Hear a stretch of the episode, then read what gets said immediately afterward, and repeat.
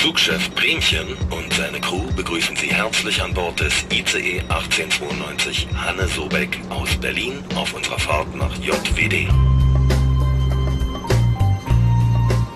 Liebe Hertha-Fans in nah und fern, macht es euch bequem und lasst euch überraschen, wohin die Reise heute geht.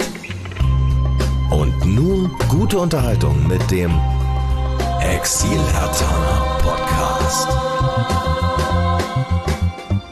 Nächster Halt, Berlin Olympiastadion. So, hallo Hertha Fans in Berlin, in Brandenburg und weiter weg. Hallo Exilhatana. Ich bin Bremchen, ich grüße euch zu einer neuen Folge des Exilhatana Podcasts. Wir haben heute den doppelten Andreas, weil in Niedersachsen ist der Andreas. Ich grüße dich. Moin. Ja, das ist standesgemäß zum Norden. Das ist cool. es freut mich echt, dass das heute klappt, dass es so schnell klappt. Du hattest dich ja schon vor einiger Zeit mal gemeldet. Und du bist einer, das klingt jetzt ein bisschen komisch vielleicht, aber du gehörst zu denen, die eigentlich mich immer wieder motivieren, diesen Podcast zu machen, weil die Geschichte, die du zu erzählen hast, deine Hertha-Geschichte, äh, ich höre sowas einfach gerne. Ich mache die Leute jetzt schon mal neugierig. Du bist nämlich unheimlich lange schon ein Hertha-Fan, bist aber gar kein Berliner. Willst du einfach mal ein bisschen was von dir erzählen, wo du, wo du geboren bist, wo du aufgewachsen bist und äh, wie dann der Kontakt zur Hertha BSC gekommen ist? Ich weiß, es wird jetzt eine lange Geschichte wahrscheinlich. Ich versuche mich kurz zu fassen, damit wir die Sendezeit nicht reißen. Ich bin 1959 in Rothenburg an der Wümme geboren. Das liegt zwischen Hamburg und Bremen. Die meisten, die auf der Autobahn da fahren oder mit dem Zug, fahren sie sogar durch Rothenburg. Äh, ich habe einen Halbbruder, der zehn Jahre älter ist als ich. Und der ist 1969 nach Berlin gezogen, weil er da geboren ist nach dem Krieg. Und ich bin dann in den 70er Jahren als 13, 14, 15-Jähriger fast jede Sommerferien bei ihm in Berlin gewesen. Er war ist als Elektroinstallateur unterwegs gewesen in der ganzen Stadt. Heute dürfte man das nicht mehr, aber ich habe dann in so einem VW-Bus auf so einem Hocker gesessen, er und sein Kollege vorne. Und das war so mit hinten waren, waren so Geräte äh, drin und alles. Und ich habe da gesessen, mir einfach festgehalten, äh, gegen jede Verkehrsvorschriften. Seither bin ich Berlin-Fan und weil ich damals selber schon beim FC Rothenburg in der C-Jugend gekickt habe, musste er natürlich mit mir auch ins äh, Stadion gehen. Und das waren die Zeiten, äh, die Älteren unter den Hörern werden sich erinnern. Da wurde einfach jeder ins Stadion reingelassen, der gekommen ist. Und dann waren da auch mal 90, 91, 92.000 Zuschauer. Das weiß keiner so ganz genau, weil aus steuerlichen Gründen die Zuschauerzahlen nie so wirklich veröffentlicht wurde, hat mein Bruder mir dann immer erzählt. Da haben wir sogar auf den Treppenaufgängen gesessen. Heute völlig undenkbar. Und es gab noch keine Schalensitze, sondern Bänke. So, nach meinem ersten Spiel im Stadion musste natürlich im, im nächsten entsprechenden Geschäft am Mariendorfer Damm Fahne, Tröte, Trikot und all so ein Quatsch gekauft werden. Und seitdem war ich von der Hertha infiziert. Äh, bin dann halt, weil ich natürlich nicht so oft nach Berlin konnte, bin dann halt in, in Norddeutschland im Dreieck Hamburg, Hannover, Bremen äh, als meine Mutter mich dann äh, losgelassen hat, auch mal zu den Auswärtsspielen da gefahren. Das war immer toll. Äh, hab dann da auch äh, den, den berühmten, äh, viele werden ihn noch kennen, berühmten Pepe Mager äh, kennengelernt, hab neben dem äh, im Weserstadion gestanden und wenn ich den falsch anfeuern wollte, dann hat er gesagt, warte mal. Und dann ging der Sprechchor los und dann konnte ich ein, einstimmen. Also da wurde man dann als, als junger Bursche auch noch entsprechend eingenordet von den, ja. von den alten Campen. Mit Soufflöse quasi. Ja, so ungefähr, so ungefähr. Oder Souffleur besser gesagt. Das hat sich dann halt so en entwickelt die ganze Zeit. Dann bin ich natürlich, als ich gebe zu, als sie dann in die Oberliga Berlin abgegrätscht sind, in den ganz, ganz dunklen Zeiten, da ist dann auch die zusammengerollte Fahne in den, in den Keller gewandert und ich bin dann mit Kumpels zu Werder gefahren und habe das äh, nicht so offensiv vertreten, dass ich Herr Turner bin. Und als dann es wieder nach oben ging, Zwischendurch hatte ich in Hamburg studiert und äh, war da auch zu dem einen oder anderen Hertha-Spiel gegangen. Äh, auch in der zweiten Liga, wenn sie gegen Pauli gespielt haben oder sowas. Dann stiegen sie ja 1997 wieder auf und ein Kommilitone von mir äh, aus der Studienzeit, der selber Mitglied beim ersten FC Kaiserslautern war, sagte dann zu mir, jetzt musst du Flagge zeigen und Mitglied werden. Ich sagte, du spinnst doch, das ist doch viel zu teuer. Nee, nee, nee, sagt er, erkundige dich mal, das kostet nicht viel. Und aus einer Laune heraus habe ich das dann auch gemacht und man hat damals 5 D-Mark im Monat gezahlt. Und ja gut, das, das kann ich mir leisten. Äh, heute sind es 7 oder 8 Euro, ich weiß das gar nicht mehr so genau, wird ja mal abgebucht, kriegt man gar nicht so mit. Und dadurch bin ich inzwischen 25 Jahre Mitglied und habe im November von äh, Kai Bernstein dann die schöne Urkunde in die Hand gekriegt. Bin dann auch immer mal, äh, wollte immer mal zu Mitgliederversammlungen. Ich weiß, dass wir äh, auf das Thema nachher nochmal kommen werden. Ja. Das ging, das ging dann aber erst los, als die auf dem Wochenende lagen, weil in der Woche war, war für mich unmöglich. Aber das vertiefen, vertiefen wir nachher nochmal. Und ja, ich, ich bin sozusagen mit Hertha durch alle Zeiten gegangen. Richtig schick war die, die Champions League-Saison. Äh, ich weiß nicht, ob du dich erinnerst. Da wurden von Hertha unbedacht erstmal die Karten, da gab es zwei Gruppenphasen. Da wurden in der ersten Gruppenphase die Karten dann alle verkauft. So, und dann hat es einen riesen Entrüstungssturm unter den Mitgliedern gegeben. Äh, warum denn nicht Mitglieder Vorkaufsrecht haben, etc. pp. Und dann wurden zur zweiten Zwischenrunde äh, alle Mitglieder angeschrieben und konnten entweder für die Spiele einzeln oder für alle vier, äh, für alle drei Heimspiele äh, je zwei Karten kaufen. Und dann habe ich meinen Bruder angerufen und gesagt, du pass mal auf, du kaufst sofort die Karten, hat er gesagt. Also war klar, da wollen wir hingehen. Dann sind wir gegen Sparta Prag da gewesen. Dann sind wir gegen Barcelona bei dem berühmt-berüchtigten Nebelspiel da gewesen. Und wer war der dritte Gegner? Weiß ich jetzt gar nicht mehr. Also äh, wir sind dann ja in der Runde rausgeflogen, aber es war trotzdem riesig. Champions League im Olympiastadion, das hat natürlich riesen Spaß gemacht. Ähm, das ist aber, da, darunter war noch nicht mein, mein schönstes Spiel. Hm. Sag mal, wir haben noch nicht so ganz gesagt, wo du da genau bist in Niedersachsen. Das ist äh, nordöstlich von Bremen, ist das, ne? Im, ja, ja im Elbe-Weser-Dreieck, Elbe sagt man wohl. Genau, ja, genau. Hm. Äh, ich wohne inzwischen aber nicht mehr in Rothenburg, sondern weil ich seit äh, 30 Jahren bei der Zevener Zeitung wohne, sind wir, als das familiär dann gepasst hat, vor zwölf Jahren hier nach Zeven gezogen Wer den alten 10-Markschein noch kennt, da war unten so eine kleine Karte drauf äh, und das äh, Konterfei von Herrn Gauss. So, und äh, die, im Mittelpunkt dieser kleinen Landkarte war Zeven, weil vom Zevener Kirchturm hat Herr Gauss die norddeutsche Tiefebene vermessen. Wie lange brauchst du nach Berlin von da aus? Mit Auto oder mit Bahn? Wahrscheinlich eher mit Auto, weil mit Bahn nee. müsstest du wahrscheinlich ab Bremen, ne? Ja, nee, seitdem mein Sohn hat uns immer getriezt, Papa, ihr müsst mal mit dem Zug fahren. Und seitdem bin ich plötzlich begeisterter Zugfahrer geworden. Wir fahren mit dem Auto nach Rothenburg, steigen da in die, in die Bahnlinie, fahren mit der Regionalbahn, dem Metronom heißt das hier, äh, nach Hamburg, steigen dann in ICE und sind ein, dreiviertel Stunde später in, in, in Berlin. Und wenn ich die Zeit rechne von Haustür zu Hoteltür, bin ich mit, mit der Bahn in aller Regel schneller. Hm, aber wie lange brauchst du dann Pi mal Daumen? Ja, vier Stunden. Ja, das geht sogar noch, aber naja gut, ist trotzdem eine ganz schöne Tour. Und man darf nicht vergessen, was er erzählt. Ich meine, du hast äh, Familie besucht in Berlin, aber dass überhaupt die Berlin-Besuche natürlich noch, vor allem in den 70ern, da war noch Mauer, ihr musstet noch Transit fahren, da war es in vier Stunden nicht zu schaffen, da bin ich mir sicher. Nein, nein, nein. In, während meiner, während meiner äh, Bundeswehrzeit, ich war zwei Jahre bei der, bei der Bundeswehr, da musste ich sogar fliegen, weil ich in so einer Geheimhaltungstruppe Aha, war und ich durfte, nicht. Durch, ich durfte hm. nicht durchfahren. Und die Bundesrepublik Deutschland hat die Differenz zwischen Flug von Hamburg oder Hannover und, und der Bahnfahrt bezahlt. Und das habe ich dann auch immer genutzt, um zu meinem Bruder zu fliegen. Ja. Hm. Du bist dem Fußball über Hertha BSC noch verbunden. Ich weiß, dass du ähm, sagen wir, auf Vereinsebene vor Ort noch mehr machst. Willst du dazu noch ein bisschen was erzählen? Ja, ich habe selber, wie gesagt, äh, gespielt, 20 Jahre lang ungefähr, als ich dann in das Altherrenalter kam mit 32 war ich aber auch in, in, so einer Truppe, wo wir dann eine, eine, Meisterschaft errungen haben. Und dann war das so schön, dass ich gesagt habe, da höre ich jetzt mal mit auf. Habe dann eine Zeit auf Vereinsebene nichts gemacht, obwohl ich in Rotenburg schon Jugendtrainer, Frauentrainer äh, und Co-Trainer bei den, bei den zweiten Herren gewesen bin. Und bin dann in den 90er Jahren hier in, in Hisling, was bei Zeven liegt, äh, wieder eingestiegen. Ebene Oberliga, war dann auch mal eine Saison Teammanager in der U17 Regionalliga von unserem Jugendförderverein. Bin dann, äh, als das da aus verschiedenen Gründen auslief, wieder zu meinem alten Stammverein nach Rothenburg gegangen und war da dann drei Jahre lang sportlicher Leiter für die Juniorenleistungsmannschaften. Und jetzt mache ich nichts. Und wenn ich als Rentner nach Berlin ziehe, dann gucke ich mal, was bei Hertha so für einen Job auf mich wartet. Wow. Ach, wirklich auch ein auch ein Ticken leben mit dem Fußball und für den Fußball auch. Ja, Ja gut, ich bin, wie gesagt, Journalist bei einer kleinen Lokalzeitung und weil ich eben selber einen Trainerschein hatte, gespielt habe, die alle kannte, habe ich unseren Sportredakteur dann lange Jahre immer vertreten und jetzt ist der hier, hat der nochmal hier den Sprung in die Politik gewagt und ist hier hauptamtlicher Bürgermeister in so einer äh, Samtgemeinde hier bei uns geworden und jetzt bin ich auch noch für den Sport verantwortlich.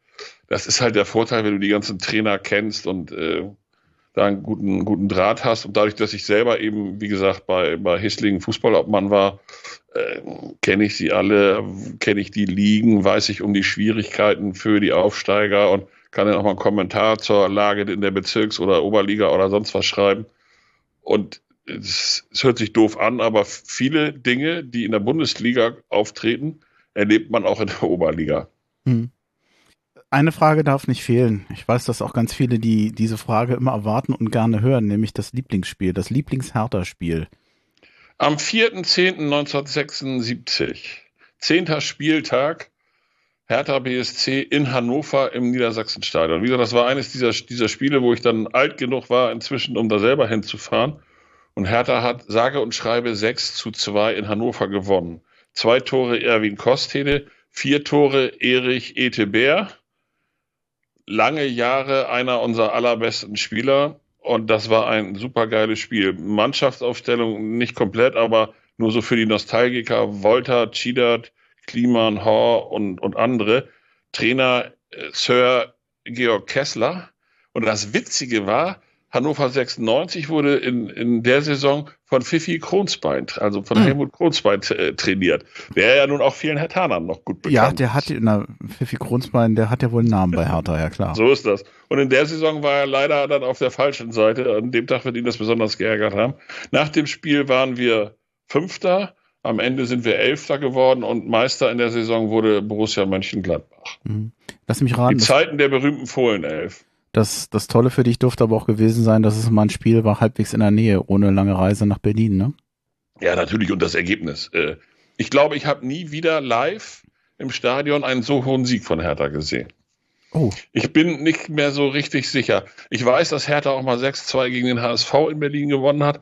Ich bin mir nicht mehr sicher, ob ich da dabei war oder ob ich den nur am Fernseher gesehen habe. Aber also dieses 6-2 war schon ergebnistechnisch herausragend gab mal ein sehr schönes 6-0 zu Hause gegen äh, Gladbach. Mhm. Da hatte Ziege lustigerweise bei den Gladbachern gespielt, der Berliner. Äh, äh, naja, äh. Das ist aber auch schon länger her. Und die Frage nach dem Horrorspiel können wir ganz kurz halten, weil das haben viele mit mir gemein, wie ich aus deinem Podcast weiß. Das ist natürlich das, das Relegationsspiel in Düsseldorf hm. mit all seinen Folgen und seinem Verlauf und so weiter. Äh, an so einem fröhlichen Tag wie heute wollen wir das gar nicht vertiefen, aber ich glaube, das ist für viele das schlimmste Spiel, was sie kennen. Hm. Ich muss zugeben, dass ich das Elbe-Weser-Dreieck nicht besonders gut kenne. Ich war schon in vielen Regionen. Das kenne ich nicht wirklich. Ich, meine Vorstellung ist erstmal vor allem ein flaches Gebiet, mhm. keine Berge, keine Höhen, super mhm. zum Fahrradfahren mhm. und ich vermute viele ehemalige Moore. Das stimmt alles. Was, was zeichnet was, die was, Region es, und die Menschen da aus? Ja, um es dir vertraut zu machen, in Zeven ist der, der Stammsitz der inzwischen größer gewordenen und mehrfach fusionierten Molkerei, heißt heute Deutsches Milchkontor, aber die Marke ist Milram. Du wirst Milram mhm. Frühlingsquark oder irgendwas ja, wirst du schon mal im Supermarkt gesehen haben. So, das ist hier in Zeven äh, größter Arbeitgeber. Dann gibt es hier äh, in Hislingen Fricke Landmaschinen, das ist der Hauptsponsor vom Hislinger SC. Dann gibt es hier die MAPA, die machen Nuck Babyartikel und äh, äh, Kondome und sowas. Haben auch den, den Eigentümer mehrfach gewechselt. Also Zeven ist das industrielle Herz des Elbe-Weser-Dreiecks. Wir haben hier, und das ist eine Zahl, mit der können alle was anfangen, eine Arbeitslosigkeit von 2,4 Prozent. Also mhm. wir haben Vollbeschäftigung und wir haben eher äh, Arbeitskräftemangel, wo überall jetzt schon darüber geredet wird. In Zeven gibt es das schon länger. Hier haben wir schon lange äh, Ganztagskindergarten, Hort und all so ein Kram, damit die Frauen alle arbeiten können. Hätte ich gar nicht die Arbeitgeber, gedacht. ja, ja, nee, das vermutet man hier auch nicht. Aber das kommt, weil in Zeven-Aspe, das war mal eine Heeresmunitionsanstalt. Und da ist nach dem Krieg Industrie reingekommen. So. Also diese ganze alte Munitionsfabrik ist dann weggekommen, die Bunker sind da noch zum Teil aber es ist, war der, der natürliche Quell oder der natürliche Wiege für ein Industriegebiet, das dann immer weiter gewachsen ist. Und äh, darum herum haben sich viele Handwerker angesiedelt und so weiter. Wir haben also für eine Stadt dieser Größenordnung ungewöhnlicherweise äh, einen äh, Arbeitnehmerüberschuss beim Einpendeln. Also es fahren mehr Leute nach Zeven rein, um hier zu arbeiten, als rausfahren äh, nach Rothenburg in die Kreisstadt oder nach Hamburg oder Bremen oder sonst irgendwas. Und das ist für, für eine Stadt dieser Größenordnung, Zeven hat als Stadt äh, 13, fast 13.000 Einwohner, als Samtgemeinde 24.000, ist völlig ungewöhnlich. Aber hier prosperiert es richtig. Mhm. Hätte, hätte ich wirklich nicht gedacht. Nö, ähm, das vermutet man auch nicht. Wenn du da jetzt vor Ort erzählst, du bist Hertha-Mitglied, Hertha-Mitglied seit 25 werd Jahren. Werde ich belächelt, werde ich belächelt. Hm. Aber freundlich belächelt. Also hier ist natürlich, hier ist Werder und Ich habe noch eine Zusatzfrage. Ja? Äh, äh, vielleicht kannst du das noch mit einspielen lassen. Ich weiß auch, wenn die Frage ein bisschen tendenziell ist. ähm, vielleicht kannst du ja kurz sagen, äh, was du als Feedback bekommst und ob sich das Feedback seit Windhorst geändert hat. Ich weiß, die Frage ist tendenziell, aber nee, das macht ja nichts. Vielleicht geht's ja, stimmt's ja. Ja, also in den Jahren der, der, beiden Abstiege hat es natürlich Mitleid gegeben, so nach der, oh Mensch, ihr kommt da noch raus und dann doch nicht und so weiter. Da jetzt inzwischen die beiden großen hier dominierenden Vereine auch die Erfahrung zweite Liga gemacht haben oder der HSV jetzt schon seit fünf Jahren macht, ich, ich sag's mal auch tendenziös. Die HSV-Fans waren, als sie noch der Dino der Liga waren und diese komische Uhr da laufen hatten, waren die natürlich immer ein bisschen arrogant nach dem Motto, naja, ihr, ihr seid ja eigentlich nur ein besserer Zweitligist und blub. Äh, das ist alles völlig verschwunden. Hier geht so eine imaginäre Grenze durch den Landkreis von Nord nach Süd und die verläuft auch durch Zeven. Westlich ist Wernerland, östlich ist HSV und ein bisschen St. Pauli-Land. Hier gibt es auch Fanclubs von natürlich Bayern München, Schalke, äh, Dortmund und so weiter. Als Herr Taner bist du hier der absolute Exot und wirst halt ein bisschen belächelt. Über Windhorst, ja, durch, durch Windhorst und auch durch die Wahl von Kai Bernstein. Du weißt das mit den bundesweiten Schlagzeilen. Hertha, Hammer, Ultra wird Präsident und so weiter. Also durch, durch beide Dinge sind wir ja in der Aufmerksamkeit ein bisschen gestiegen. Und ähm, aber nicht mit Sport oder sowas, das hält sich eigentlich in Grenzen. Also okay. Also eher, eher ist da so wohlwollendes Interesse. Gleichwohl, gleichwohl finden im Moment alle Union total hip. Mhm weil die natürlich performen und alle sagen, naja, die laufen euch ja wohl gerade den Rang ab. Und dann sage ich immer, du, äh, Leute, ich finde das cool, dass wir zwei, wir sind immerhin die einzige Stadt, die zwei Bundesligisten hat. Das ist per se erstmal richtig geil. Und wer lang- und mittelfristig die Nase vorn hat, warten wir mal ganz gelassen ab.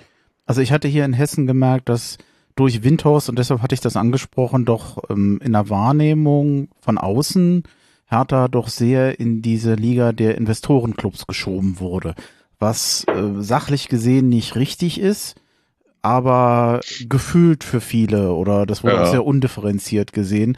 Aber das kostete auch viel Sympathie und es gab dann gerade als Hertha dann eben auch nun seither noch nicht wirklich performt hat, das muss man ja auch zugeben, ja, auch viel Häme und das hatte ich in der Form vorher nicht. Also gelacht haben die Leute hier, als die, die Klinsmann-Sache passiert ist. Das war gruselig. Da wurde richtig über Hertha gelacht. Äh, erst diese Sache mit dem der Club auf der Welt, der am meisten in der Winterpause investiert hat, da haben sich alle schon den Kopf gefasst gesagt, ihr könnt das Geld wohl gar nicht schnell genug verbrennen. Und als dann sein, sein berühmter Facebook-Auftritt da kam mit Hau, he, euer Jürgen und er war weg vom Fenster, was dann als an, an Trainern da durchgereicht wurde, das war schon problematisch, das muss ich ganz ehrlich sagen. Man wird dann ja natürlich auch, wenn, ich, wenn du bei der Zeitung bist, bist du hier hast du hier eine gewisse Prominenz und, und viele Leute, die mit dir reden. Und dann wirst du natürlich auch gefragt, ja, was hältst du denn davon und dies und das? Als er gekommen ist, habe ich gesagt, pff, mal gucken, warum nicht? Und als er gegangen ist, habe ich auch nicht mit meiner Meinung hinter den Berg gehalten, dass er das Schlimmste war, was Hertha passieren konnte. Ja.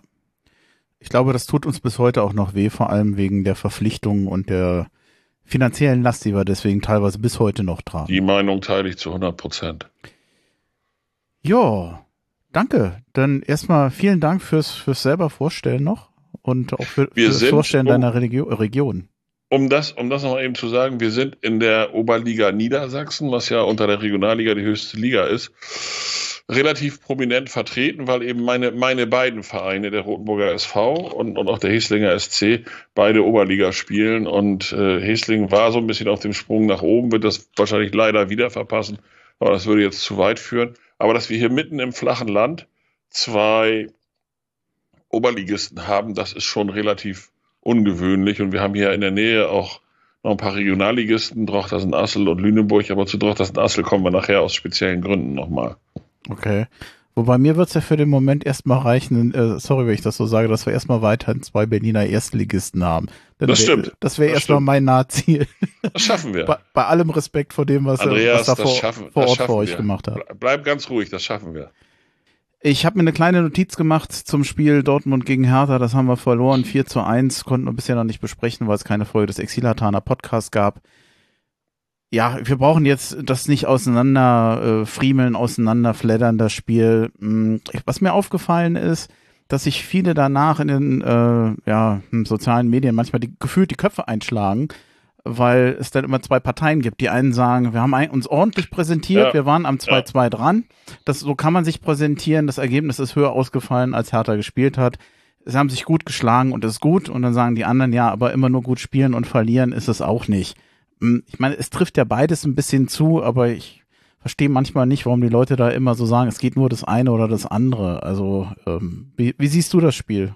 Aus Selbstschutz lese ich das nicht immer alles, weil ich, wenn ich merke, wo die Reise hingeht, denke ich, ja komm, ihr könnt euch die Köpfe einschlagen, da habe ich ja keinen Bock drauf. Also ich vergleiche das mal mit, mit der vergangenen Saison. Da sind wir in mehreren Spielen ziemlich deutlich abgeschlachtet worden, was auch Oh ja. zu einem furchtbaren äh, Torverhältnis geführt hat. Wir sind in Dortmund nicht abgeschlachtet worden, aber da hat sich einfach gezeigt, dass am Ende des Tages die individuelle Qualität, alle haben ja hinterher gesagt, ich habe es nicht gesehen, das Spiel, aber alle waren sich sicher oder waren sich einig darin zu sagen, äh, das hätte auch andersrum ausgehen können. Das weiß ich jetzt nicht, aber vielleicht hätten wir einen Punkt holen können.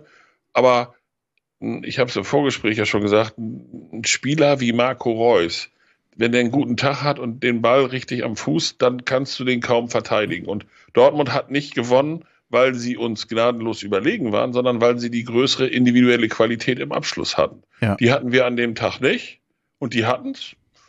Und dann verliert man halt. Aber ich war nach dem, nach dem Dortmund-Spiel überhaupt nicht niedergeschlagen, weil die sind jetzt nicht umsonst Tabellenführer, die sind jetzt endlich wach geworden im Laufe dieser Saison, um den Bayern ein bisschen Paroli zu bieten. Und die sind nicht die Referenz, gegen die wir im Moment die Punkte holen müssen. Hm. Das mussten wir gegen Gladbach, so schlecht wie die in Form waren.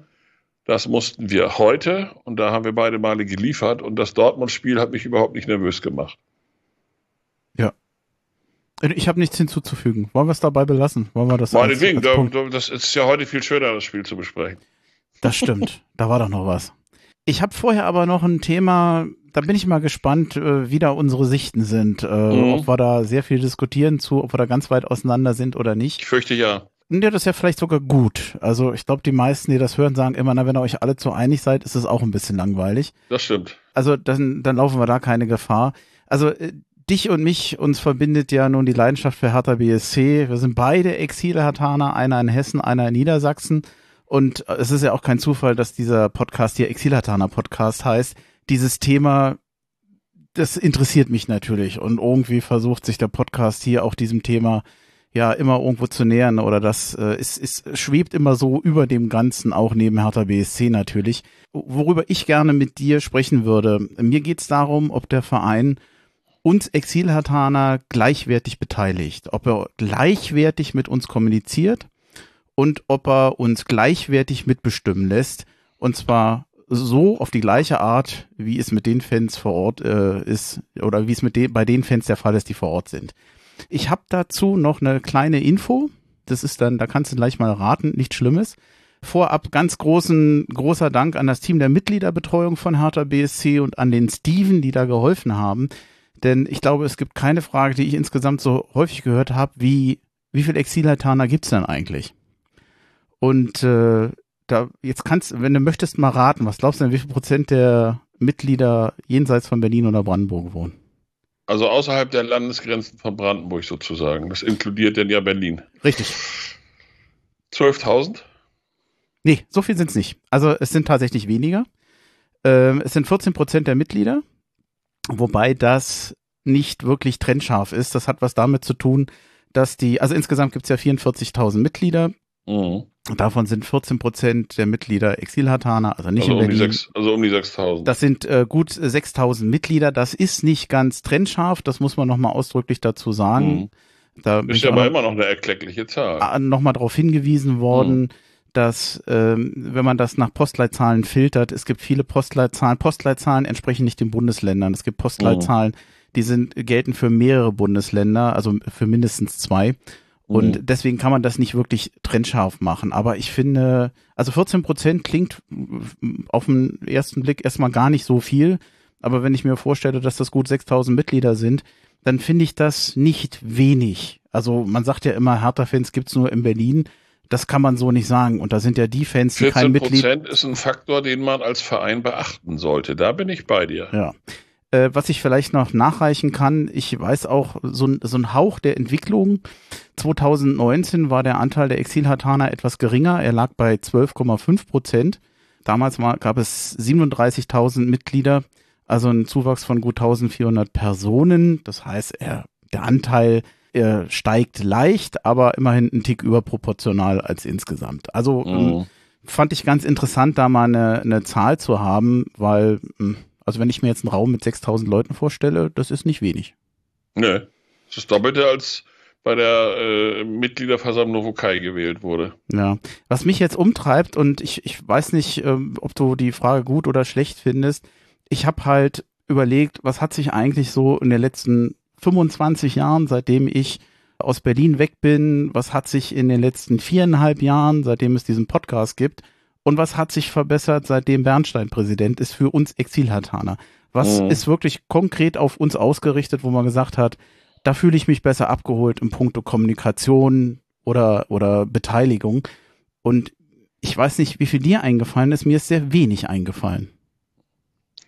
Also ein ganz gravierender Punkt, weil er mich auch persönlich betrifft, ist, dass seit ein paar Jahren die Mitgliederversammlungen am Sonntag stattfinden. Da hat es dann ja auch eine Mitgliederbefragung zugegeben. Die waren früher ja immer unter der Woche. Mhm. Da, hab, da hätte ich nicht mehr drüber nachgedacht, dahin zu fahren. So, und seitdem die am Wochenende sind, versuche ich ja auch regelmäßig da zu sein. Und da hat es ja auch eine Abstimmung darüber gegeben. Es gab auch Gemotze dagegen, welche die das nicht gut fanden. Ich finde das richtig, richtig gut ja, Reisekosten, fährt man dahin, tut man sich das an, das ist immer eine Frage. Aber dadurch, dass sie am Wochenende sind, hat man überhaupt mal die Chance, es in Kombination mit einem Spiel am Freitag oder Sonnabend zu machen, sich ein schönes Wochenende in Berlin zu gönnen und dann sich die Mitgliederversammlung äh, zu geben am Sonntagmorgen. Das finde ich ist für alle, die außerhalb Berlins und so, da zählen nicht dann schon fast die Brandenburger zu, weil wenn in der Woche eine Mitgliederversammlung ist und die dauert bis, bis äh, 23.30 Uhr, und du musst noch irgendwo nach Brandenburg nach Hause und musst nächsten Tag arbeiten, dann kannst du es auch schon vergessen. Ja. Hm. Kannst auch schon vergessen. Also die, dieser Sonntag finde ich eine grandiose Verbesserung.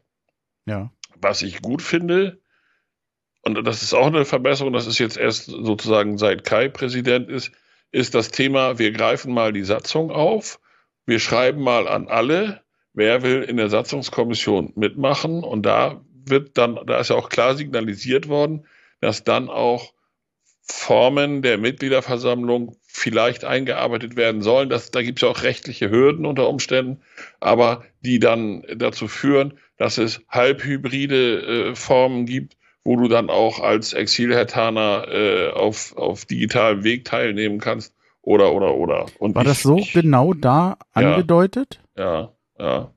Okay, dann das meine ich, das ich gehör, meine ich gehört zu haben auf der Mitgliederversammlung. Also es hieß so, das müssen wir Auf prüfen, der Mitgliederversammlung. Ja, ja, ja. Hm. Das Denn, stand nicht, nicht in, den, in den Mails drin. Nee, aber da wurde gesagt, ja. so, Brüggemann, Brüggemann hatte doch dieses Thema angerissen, der Aufsichtsratsvorsitzende. Ja. Und dann gab es da ja auch so ein bisschen Geraune drum. Und dann wurde aber gesagt, ja, äh, der Einwand, dass man mehr beteiligen muss und auch Leute, die nicht vor Ort sind, alles gut, aber da müssen wir, da müssen wir an der Satzung was ändern und das wird im Zuge dieser Überarbeitung der Satzung hoffentlich stattfinden. Ja, und genau da würde ich gerne einhaken. Ähm, das finde ich schon, das ist schon nicht komplett. Ich will ja sagen, warum. Warum werden da mit sowas nicht exakt die Mitglieder, alle Mitglieder angeschrieben? Und da wird ausdrücklich gesagt, dass man auch Leute sucht, die nicht in Berlin sind und dass man Wege findet, dass die da teilnehmen können. Das wird so explizit nicht gesagt. Und wie viele gibt es dann, die sagen, naja, die machen das, da gibt es eine Kommission in Berlin, da weiß ich ja gar nicht, äh, brauche ich mich da überhaupt melden, weil vielleicht geht das für mich eh nicht, weil ich bin ja nicht vor Ort. Das, ähm, ich, das, genau, aus das genau sind die Grund Feinheiten, das, die mir dann äh, fehlen. Das stimmt. Aus genau dem Grund habe ich das nicht gemacht. Ich wollte eigentlich in dieser Satzungskommission mitarbeiten und habe gedacht, naja, komm, du wirst ja mal Präsenz zeigen müssen und das ist ja alles schon wieder Quatsch. Äh, wenn die so schnell fertig werden wollen, dann musst du innerhalb von, von einem Vierteljahr dreimal nach Berlin fahren. Das, das geht alles gar nicht. Und dann habe ich mich gar nicht erst dafür gemeldet. Da Ja, hast du, Bei, hast du bei mir recht. genauso. Aber jetzt frage ich mal zurück. Du fragst ja, du stellst ja die Frage, was, was hat sich konkret getan? Hm. Ist das denn aus der Mitgliedschaft eingefordert worden? Das ist ja die große Frage. Ich habe mich mal, Mehr weiß nicht, Beteiligung die- oder was? Oder ja, da- ich weiß nicht mehr, welche Versammlung das war, ob das die war, wo Kai gewählt wurde oder eine davor oder sowas. Ähm, ich bin mal ans Mikro gegangen und habe gesagt, was können denn Leute wie ich, die aus Niedersachsen kommen, tun, um in diesem Verein mehr mitzuarbeiten? Und da habe ich auch keine vernünftige Antwort gekriegt. Das stimmt. Danach sind zwei junge Leute zu mir gekommen, die aus irgendeinem OFC-Verband Mhm. waren, irgendwie Vertreter von den OFCs und haben gesagt, ja, und wir, wir, wir wollen auch mehr Sichtbarkeit und du findest uns aber auf Facebook und dies und das. Also es müsste, Da- es müsste im Präsidium, im Präsidium angesiedelt sein, dass eine, die sind ja alle für irgendwas zuständig. Und einer müsste dafür zuständig sein, da bin ich sozusagen voll auf deiner Linie, da müsste einer im Präsidium dafür zuständig sein, sich um die Belange der Exilhertaner zu kümmern. Mm, Ja, ich komme da gleich nochmal drauf, weil in, in, ich will in die gleiche Kerbe schlagen, würde aber noch, weil ich es mir ja auch notiert habe, wenn ich schon, wenn ich so kritisch frage, dann will ich auch das Positive nennen. Wobei, Mhm. das lag meines Erachtens dann nicht an Hertha, dass es das gab, aber es half unheimlich. Also ich kann mich noch sehr gut erinnern, vor über 25 Jahren, wie schwer war es da, als Exilhartaner an Tickets zu kommen. Denn Mhm. du musstest dann eher nach Berlin, musstest gucken, dass du da jemand findest, der dir Tickets besorgt und dann ging das. Es war es also ja noch keine Online-Buchung, ne? da, es gab Online-Buchung noch nicht und inzwischen ist es so, dass natürlich einfach der Ticketvertrieb online, die bevorzugte, der bevorzugte Verkauf an Mitglieder und der Online-Shop natürlich dadurch dann auch, und wir hatten da den größeren Vorteil, die Exilhartaner mitgenommen hat, was vorher so nicht ging. Das war wahrscheinlich ein Nebeneffekt und ist, das Internet ist ja jetzt nicht gezielt für äh, Exilhartaner eingerichtet worden. Nein, nein. nein, Aber äh, das half wahnsinnig und das hat eines der größten Probleme auch gelöst, nämlich an Tickets zu bekommen, das zeitnah zu bekommen und für Mitglieder. Aber es war eben auch etwas, was jetzt nicht gezielt vom Verein nur für Exilhartaner war, aber es war ein guter Beifang. Aber ich glaube, dass, äh, oder ich könnte mir vorstellen, das, was ich vorhin geschildert habe, dieser, dieser Aufruhr, als in der zweiten Champions League Gruppenphase äh, dann äh, Vorkaufsrecht für Mitglieder eingeführt wurde. Ich könnte mir vorstellen, dass das eine Erfahrung gewesen ist, die im Verein dazu geführt hat, sowas überhaupt zu machen. Vorkaufsrecht erstmal für Mhm. Mitglieder, dann für Dauerkarteninhaber. Und das ist heute übers Internet relativ perfektioniert. Und du hast recht, das ist wahrscheinlich nicht bewusst für Exilhertaner gemacht worden, aber es ist in der Tat für, für jemanden wie dich oder mich eine Top-Möglichkeit, wenn ich weiß, ich will zu dem und dem Spiel, dann nutze ich mein Mitgliedervorkaufsrecht und dann habe ich auch auf jeden Fall eine Karte. Mhm. Also ich, ich danke dir übrigens nochmal für den Hinweis mit der Verschiebung der Mitgliederversammlung auf Sonntag. Das habe ich Mhm. nämlich nicht im Blick gehabt und äh, das wollte ich nicht unterschlagen. Aber es ist Mhm. gut, dass du dann gedacht hast, weil das ist natürlich auch eine Hilfe. Aber, und jetzt kommt wieder mein Aber, ähm, insgesamt ist es natürlich so, dass der Verein auf eins setzt, nämlich auf Präsenzveranstaltungen und das haben wir jetzt wiederholt gehabt. Und Mhm. zwar da, wo es äh, mir eigentlich auch wichtig wäre. Also ich weiß, dass die Mitgliederversammlungen natürlich nochmal komplexer sind, äh, weil es da um Technik geht, weil es da, also das, das ist der größere Punkt, aber auch sowas wie das, was wir jetzt gerade hatten, äh, Hertha im, im Austausch, früher gab's, hieß das ja glaube ich Hertha im Dialog, ist Mhm. halt nur als Präsenzveranstaltung äh, möglich gewesen. Es gibt Leute, die dann auch wirklich dahin fahren, auch von weitem. Ganz Grüße, ganz liebe Grüße an einen Exilataner in Wiesbaden. Ich weiß, der ist da hingefahren. Der hat das Oha. echt gemacht äh, und das Oha, am Freitag. Also Mhm, ganz mhm. großes Kino. Aber das ist ja nicht der Normalfall und es ist natürlich nix, äh, was dann für Exilhataner oder überhaupt für alle, die immobil sind, leicht sind. Ähm, Mhm. Du hast eben was angesprochen, da finde ich gut, dass du das gesagt hast, weil genau das ist der Punkt, der mich auch so ein bisschen betrifft. Nämlich, ich habe mich immer gefragt, warum stört das eigentlich keinen? Oder warum gibt es eigentlich unter den Hertha-Mitgliedern, die weiter weg wohnen, eigentlich verhältnismäßig wenig Feedback, kaum Kritik daran. Also es gibt wenig Aktivität und mh, ich glaube, ich habe auch schon die Antwort. Ich glaube, dass wir Exilhataner keine Lobby haben. Wir sind nicht meinungsstark und wahrnehmbar um äh, wirklich, ähm, ja, unsere Meinung zu vertreten. Und ich glaube, das hat leider Gründe, die liegen genau daran. Äh, wir wohnen unheimlich weit verstreut und haben selten Kontakt untereinander. So wie ja viele auch überhaupt erstmal gerne Kontakt hätten. Aber es gibt gar keine Kontaktpunkte. Wie kann ich denn andere Exil-Hertaner finden? Und mhm. der Verein bringt sich da auch nicht ein. Jetzt könnte man sagen, naja, ist ja nicht schlimm, es können ja auch mal Fans machen. Aber äh, es ist eigentlich schade, dass der Verein sich da nicht unterstützt, nicht mal mit Ideen oder mit Vorschlägen, wo ich mir zumindest wünschen würde, das wäre vielleicht noch mal eine Möglichkeit, auch mehr Hertha-Fans äh, zusammenzubringen und äh, auch noch mehr zu den Spielen zu bringen, weil normalerweise ist es so, wenn man das mit anderen machen kann, geht man eher hin, als wenn man da alleine hinfährt. Ich vermute mal, dass man das Problem oder dass man dafür gar kein Problembewusstsein in den Gremien des Vereins hat. Und dann müssen wir halt dafür sorgen, bei Mitgliederversammlungen, durch Wortmeldungen oder durch Briefe, mhm. E-Mails, dass dieses Problembewusstsein bei Kai, bei Fabi und bei den anderen geweckt wird und die sich einen Kopf dazu machen, wie sie das verbessern können. Meine Befürchtung ist, ich glaube, mit jedem, mit dem ich da rede, die Leute sind eigentlich sehr offen bei Hertha dafür. Die wissen das. Die wollen Hertha-Fans jenseits von Berlin nicht ausschließen. Aber ich habe immer den Eindruck, es fehlt der Druck, die Wahrnehmung, dass das mhm. etwas Wichtiges ist, was man auch angehen muss und auch kommunizieren muss, weil es eigentlich insgesamt zu leise ist, wo man sagt, ja, ja, okay, haben wir auf dem Schirm, aber das können wir später auch noch machen. Und ja. le letzter Punkt noch, ähm, was mir noch aufgefallen ist, was eben auch eine Besonderheit ist, die, die es am ehesten betrifft, auf einer Mitgliederversammlung sich zu vertreten, die Exilhertaner selbst, die fehlen natürlich überproportional. Das ist so. Und können natürlich dann, gehen dann auch seltener ans Mikrofon, sprechen das weniger an. Und die, die sie quasi vertreten, die Mitglieder vor Ort, mhm. die beschäftigen sich natürlich nicht mit einem Problem, was sie selber nicht haben. Also diese da geht es ja auch so ein bisschen um Solidarität unter Fans mhm. und in der Hertha-Familie zu sagen, äh, können wir da nicht mehr tun, wäre es nicht gut, da mal erste Schritte zu machen. Es geht ja auch nur um erste Schritte, es geht nicht um Besserstellung. Dann, dann machen wir doch mal Nägel mit Köpfen. Ich gehe davon aus, dass Steven Redetzky dass der deinen Podcast immer regelmäßig hört, weil er muss ja wissen, was in der Mitgliedschaft los ist. Der hört ja nicht nur den, der hört nicht nur den Hertha Base Podcast. Und dann können wir jetzt mal öffentlich ihn darum bitten, mit uns beiden zusammen einen Skype- oder Zoom-Termin zu machen und mal einfach freundschaftlich unter uns Hertanern zu erörtern, welche Möglichkeiten er da sieht, sich im Verein, in der Mitgliederbetreuung, deren Chef er jetzt ist, sich genau für dieses Thema einzusetzen. Also Steven, melde dich mal. Ich weiß nicht, ob er es hört. Ich glaube, der das hat viel zu tun. Wenn der alle Hertha-Podcasts äh, hören will, ich meine, äh, ja, Hertha Base ist ja auch ein bisschen seine alte Podcast-Heimat, darf man ja auch nicht vergessen. Die, die wichtigen hört er und deiner ist ein wichtiger. Ach, das weiß ich nicht, ob das der Fall ist. Aber ähm, danke fürs Kompliment.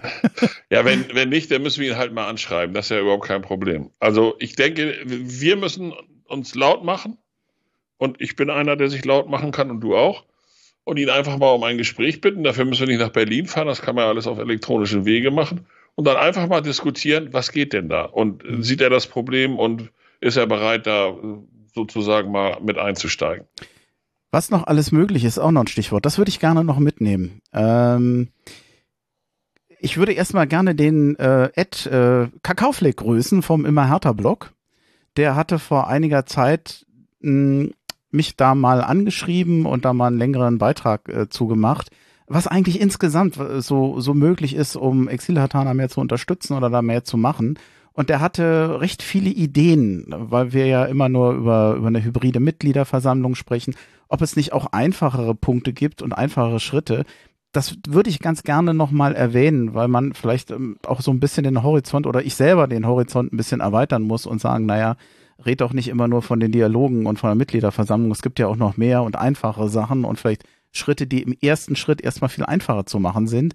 Also Treffpunkte, Kommunikationsangebote bei Auswärtsspielen wäre eine Option. Das ähm, ist so ein Ding, aber Hertha im Dialog, das soll jetzt ja häufiger stattfinden. Da können Sie doch mal ein reines Hertha im Dialog Hybrid machen für Exil-Hertaner. Nichts dagegen, natürlich. Kann kein großer Aufwand sein. Die setzen sich einfach in einen so einen Kommunikationsraum mit genug Kameras und Bildschirmen und dann wird das äh, über Zoom oder was weiß ich, welche Technik man da anbietet, äh, da wird dann auch eine, eine, äh, Ansage gemacht, 400 Leute dürfen oder keine Ahnung, wie, wie viel da geht. Und dann macht man das mal. Ja. Also, also Möglichkeiten, uns Exilhertaner mehr mitzunehmen, gibt es da genug, glaube ich. Ähm, es gab noch mehr, äh, was, was ich jetzt an Ideen hatte oder was auch vom Kakaofleck kam. Äh, Werbung für OFCs, dass im Prinzip jedes Mitglied mal weiß, wo ist eine OFC in meiner Nähe. Es ist jetzt nicht so, dass wir so flächendeckend OFCs in Deutschland haben, aber ja. äh, es ist eigentlich schade. Jeder, jeder Fan jenseits von Berlin sollte eigentlich wissen, wo der nächste OFC ist.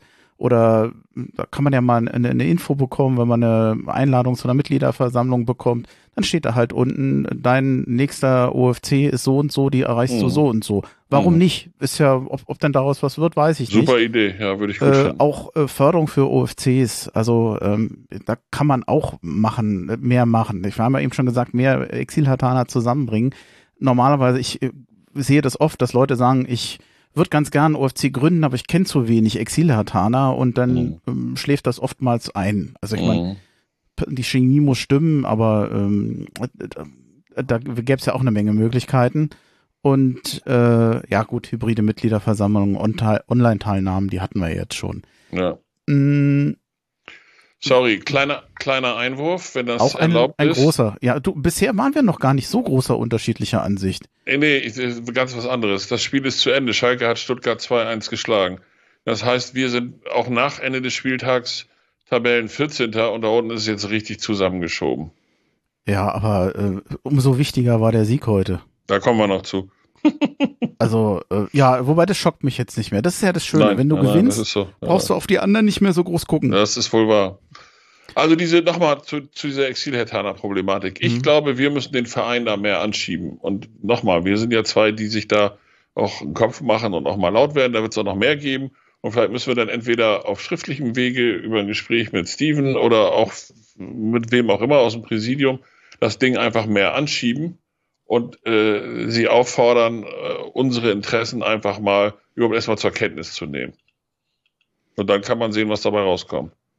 Ja, wobei ich, ich glaube, wir gerade, also da jetzt der Name Steven so oft erwähnt wurde, der ist da ja grundsätzlich sehr offen dafür. Also ähm, das, äh, da habe ich keine Zweifel. Aber der ist ja jetzt auch gerade erst angefangen, ja, äh, dass er sich noch so ein bisschen einarbeiten muss. Ja. Da hätte ich dann jetzt auch Verständnis für. Also, aber vielleicht hat er auch mal eine Stunde Zeit mit uns zu, zu skypen oder zu zoomen und sich einfach ein paar Dinge mal aufzuschreiben. Ja, also die Einladung an ihn steht auf jeden Fall. Ja.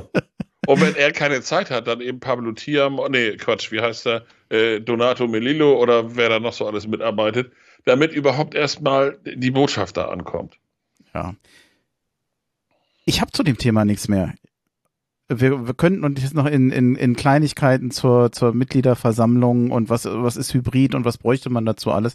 Aber ich weiß nicht, so, so ins Detail möchte ich da vielleicht gar nicht mehr gehen.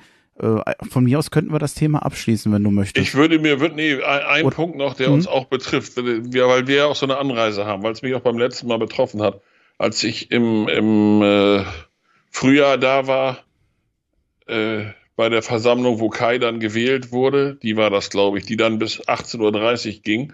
Und wir hatten Zugrückfahrt äh, für 17.40 Uhr gebucht. Dann mhm. mussten wir halt um 16 Uhr weg. Also ich, ich würde mir wünschen, wenn man, wenn man Wege findet, diese Mitgliederversammlung irgendwie zu verkürzen. Entweder indem bestimmte Berichte nur noch schriftlich vorgelegt werden oder, oder, oder. Also Mitgliederversammlungen, die fünf, sechs Stunden gehen äh, und du musst dann noch nach Hause fahren. Also meine Frau und ich haben jetzt festgelegt, wir fahren jetzt immer montags nach Hause, dann ist der Zug von Hamburg nach Rotenburg nicht so voll und es ist stressfreier und man kann die Mitgliederversammlung bis zum Ende sich angucken. Aber trotzdem auch für gerade für Exilhetaner wären Mitgliederversammlungen, die nicht über fünf Stunden hinausgehen, vielleicht nicht schlecht. Ja, es ist schon sehr anstrengend auch. Das ist ich ziemlich anstrengend. Staune auch immer über die über dem Podium da äh, auf dem mhm. Podium sitzen. Die müssen ja auch die ganze Zeit da konzentriert sitzen. Das ist nicht ja. immer einfach. So ist es. Ja, danke. Äh, ich fand es keine schlimme Diskussion. Ich glaube, wir waren noch recht harmonisch. Ja, schlimm muss ja nicht sein, nur weil man mhm. unterschiedlicher Meinung ist. Alles gut. Äh, ich, äh, ach, ich bin halt, ich, hm? Entschuldigung, ich bin halt, das hast du ja schon mal angemerkt bei unseren Telefonaten, ich bin halt immer etwas milder mit dem Verein und den Leuten, die da Entscheidungen zu treffen haben. Das liegt vielleicht auch daran, wenn man, wenn man selber in, einem, in so einem Verein, auch wenn es nur in der fünften Liga war, aber wenn man da selber bestimmte Entscheidungen treffen musste und Strukturen schaffen musste und dies und das, die, die nichts mit der Exiletanern also zu tun haben, aber, aber generell, dann hat man mehr Verständnis für die Probleme in so einer Vereinsführung. Und am Ende des Tages ist Hertha jenseits der Profiabteilung eben ein Verein wie jeder andere auch, nur eben unendlich größer, was die, was die Problemlösungen dann manchmal auch unendlich schwieriger macht. Und ich habe da grundsätzlich mehr Verständnis als, als andere vielleicht.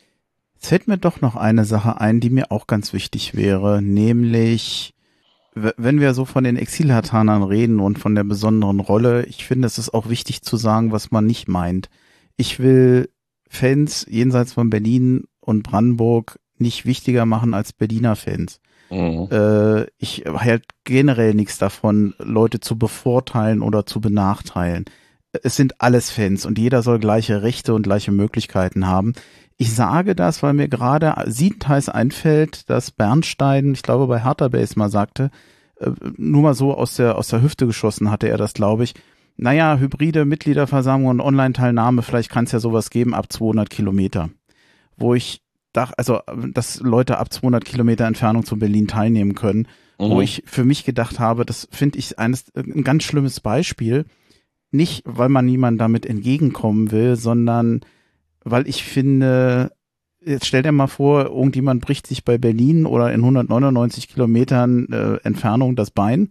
Der kann dann nicht zur Härter, weil äh, er ist ja näher als 200 Kilometer dran. Und der, der dann, ich sag mal, 240 Kilometer entfernt ist, bricht sich auch das Bein. Äh, der darf dann online an einer äh, Mitgliederversammlung teilnehmen. Dann würde man den bevorzugen. Und ich finde, das wäre das Schlimme. Ich finde, es müsste eine Option sein, die dann immer allen Hertanern gleich zusteht, damit man eben sagt, Leute, ähm, man kann ja solidarisch sein, aber man soll niemanden bevorzugen und ich möchte keinen benachteiligen und sowas wäre mir, mir auch wichtig. Ich bin mir ziemlich sicher, wenn sich der in 199 Kilometer Entfernung das Bein bricht, dann wird Hertha eine, wird Hertha eine Kulanzregelung finden, um ihn teilnehmen zu lassen.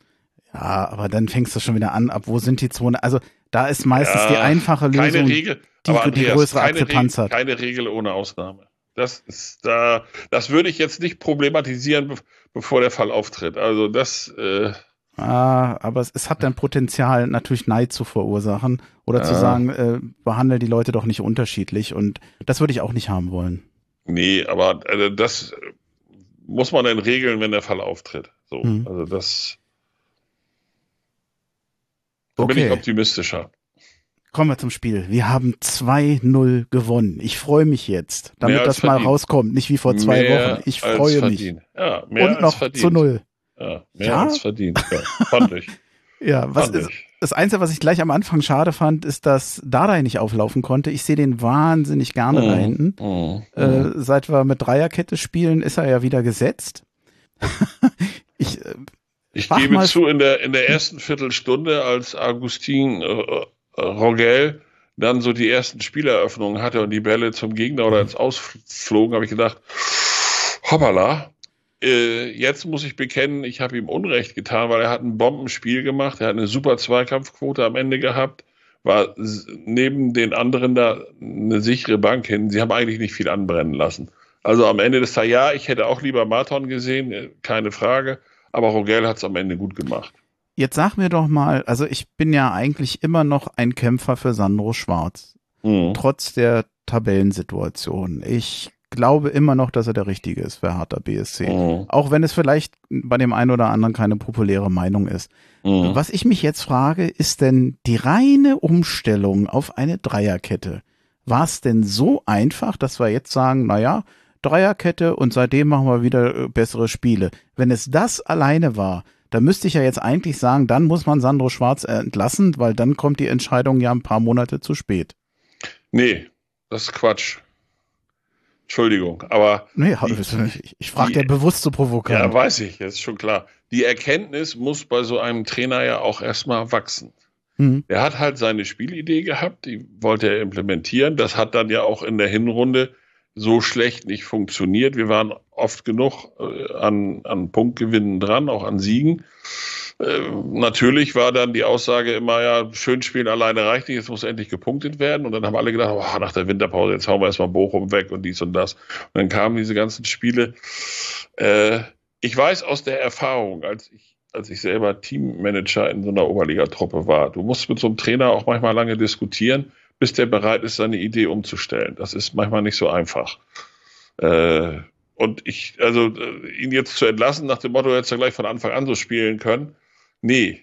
Äh, erstens finde ich, hat er aus dieser Mannschaft, aus dem Potenzial, das da ist, unheimlich viel rausgequetscht. Unheimlich viel rausgequetscht. Und das andere ist, ich habe vor Wochen den Artikel von, von des geschätzten Journalistenkollegen und es ist dein Podcast-Kollege Mark Schwitzky für den RBB gelesen, wo er die Meinung vertritt, ich habe es dann auch geliked, was er auch gut fand, als nachdem er das auf Twitter gepostet hatte, wo er die Meinung vertreten hat, am Ende des Tages, wenn das passiert, was wir alle nicht wollen und Hertha steigt ab, dann muss Hertha diesmal auch mit dem Trainer in die zweite Liga gehen und nicht den berühmten Reflexen de, des Fußballgeschäfts folgen. Ich glaube nicht, dass wir absteigen, weil ich glaube, wir machen jetzt den, den Turnaround oder wir haben ihn schon geschafft und das wird jetzt so weitergehen. Bin ich sehr optimistisch, aber wenn, würde ich immer sagen, wir bleiben bei ihm, weil diese ganzen, wenn wir die letzten vier, fünf Jahre uns mal angucken, diese ganzen hektischen Trainerwechsel, manchmal drei in einer Saison, Markus Babbel und was wir da alles hatten, hat uns das in irgendeiner Form weitergebracht? Nein. Ich glaube, Sandro, Sandro Schwarz ist einer, der erstens kommunikativ unendlich besser ist als all das, was wir in den letzten Jahren so hatten. Der zweitens offensichtlich mit den Spielern umgehen kann. Der, der drittens den Jungs aus der Akademie nicht nur eine Chance gibt, sondern gewillt ist, sie dauerhaft einzubauen. Und der viertens, wenn im Sommer dann, in welcher Form auch immer, der vorsichtige Umbau der Mannschaft weitergeht, mit dieser Mannschaft noch einiges schaffen kann. Ich hoffe, ich hoffe, ich hoffe. ja, ist so. Das, das, das ist ja das Schlimme. Du bist ja als Hartaner und ich ertappe mich dabei doch irgendwie geprägt. Abstiegskampf ist ja auch mhm. immer so ein bisschen Abstiegsangst. Ja. Und ich merke immer wieder bei aller Freude über diesen Sieg, ich ertappe mich immer wieder dabei, naja, okay, das war jetzt ein richtiger Schritt, aber nächster Spieltag geht das Ganze eigentlich wieder los. Also ich weiß ja immer, es ist nie ein Sieg, der den Klassenerhalt festmacht, sondern bisher war es immer ein Sieg, der uns erstmal den Anschluss ermöglicht oder mhm. dass wir den Anschluss mhm. nicht verlieren. Und äh, ach, ja, also ja, aber ich, frag, ja, ich, ich teile ich deine jetzt, Meinung zu Schwarz. Ich frag mal, ich, auch frag die, mal zurück, die, äh, Andreas, was haben uns die, die Trainerwechsel, die hektischen Trainerwechsel äh, damals immer alle gebracht?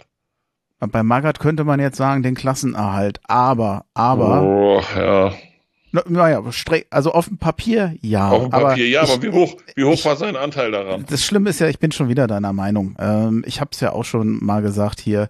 Eigentlich war der San, äh, der der Schwarz der der erste, der dem dem Spiel, dem Auftreten von Hertha einen anderen Stempel aufgesetzt hatte. Mhm. Wir hatten teilweise, das ging leider nicht durchgehend so, aber es war das erste Mal, dass man den Eindruck hatte, hier scheint sich dauerhaft ein bisschen was äh, zu geändert zu haben in dem Auftreten, dass man die, dass die Einstellung wieder stimmt. Das haben sie teilweise verloren. Ich fand zum Beispiel gegen Wolfsburg, das war so ein Rückfall in alte Zeiten. Mhm. Aber in anderen Spielen war es dann wieder so, wir hatten Chancen, wir haben richtig Chancen rausgespielt. Mhm. Es gab mhm. ja manchmal Spiele, da waren wir bestenfalls effizient und haben noch einen Unentschieden gehalten mit einem ganz defensiven äh, Spielaufbau, mit äh, unattraktivem Fußball und äh, ich, ich bin, bin froh, dass das, was Schwarz bisher macht, im Grundsatz funktioniert. Mir ist aber auch bewusst, dass, was, was hatte ich heute gehört, ein paar Mal beim Fußball, also bei Hertha BSC ist die Situation eigentlich genauso kritisch, sportlich wie im letzten Jahr, aber die Stimmung ist verdammt besser. Ja, das habe ich auch gehört. Der Sky-Kommentator hat das gesagt. Er hat, hat ja nicht Unrecht. Er hat überhaupt nicht Unrecht. Aber ich sag dir mal, was ich viel wichtiger finde und was ich, was mich äh, optimistisch macht. Sandro Schwarz hat die letzten drei Male, heute konnte er nicht, weil, weil Martin sich verletzt hat, aber er hat an der erfolgreichen Mannschaft festgehalten. Er hat endlich eine Mannschaft, die sich einspielt. Sein System funktioniert. Die Mannschaft hat jetzt Vertrauen zu seinem System und sie setzt es gnadenlos gut um. Das hast du heute ja im Spiel gesehen. Und das macht mich da relativ optimistisch. Und um das gleich nochmal bei der, das habe ich mir aufgeschrieben, weil ich das vor der Spielanalyse schon mal, schon mal so einschmeißen wollte. Was mich richtig optimistisch macht, ist, dass wir mit einem Tolga Cierci, so spricht sich der, glaube ich, aus, habe ich gehört, einen richtigen Glücksgriff gemacht haben. Ich habe heute sehr bewusst auf ihn geachtet, wie er mit seinen Mitspielern redet, wie er, wie er selber spielt. Seine Laufleistung steht ja über allem äh, fast so viel wie Toussaint gelaufen. Also die Mannschaft, die sich jetzt um, um Tolga und um Luka Toussaint bildet und dann immer noch mal die, die, die jungen Burschen da reinschmeißen, ob das ein Scherhand ist, äh, heute nun nicht, aber mit der Einwechslung von Luke Barki war da auch alles richtig gemacht. Also ich glaube, dass, dass diese Systemumstellung in der Tat der Mannschaft dermaßen gut für, für, äh, tut, weil sie sich damit sicher fühlt. Das macht unsere Spieleröffnung auch besser, weil, sorry für die Außenverteidiger, die jetzt ja Schienenspieler heißen neuerdings, aber unsere Außenverteidiger sind in der Spieleröffnung im ersten Pass nach vorne nicht so sicher. Und guck dir mal Spiele runter bis zur Regionalliga, Oberliga an. Es sind immer die Innenverteidiger, die die Spieleröffnung nach vorne machen. Und wenn die das gut machen, hast du richtig einen guten Aufbau nach vorne. Und wenn die das schlecht machen, funktioniert es nicht. Und dass wir jetzt drei Innenverteidiger da haben, die eine Dreierkette bilden und die Schienenspieler bieten sich schon außen an für den ersten Pass, das hat, hast du heute richtig deutlich gesehen. Das bringt viel. Zumal, ach, ich denke schon wieder an Dardai.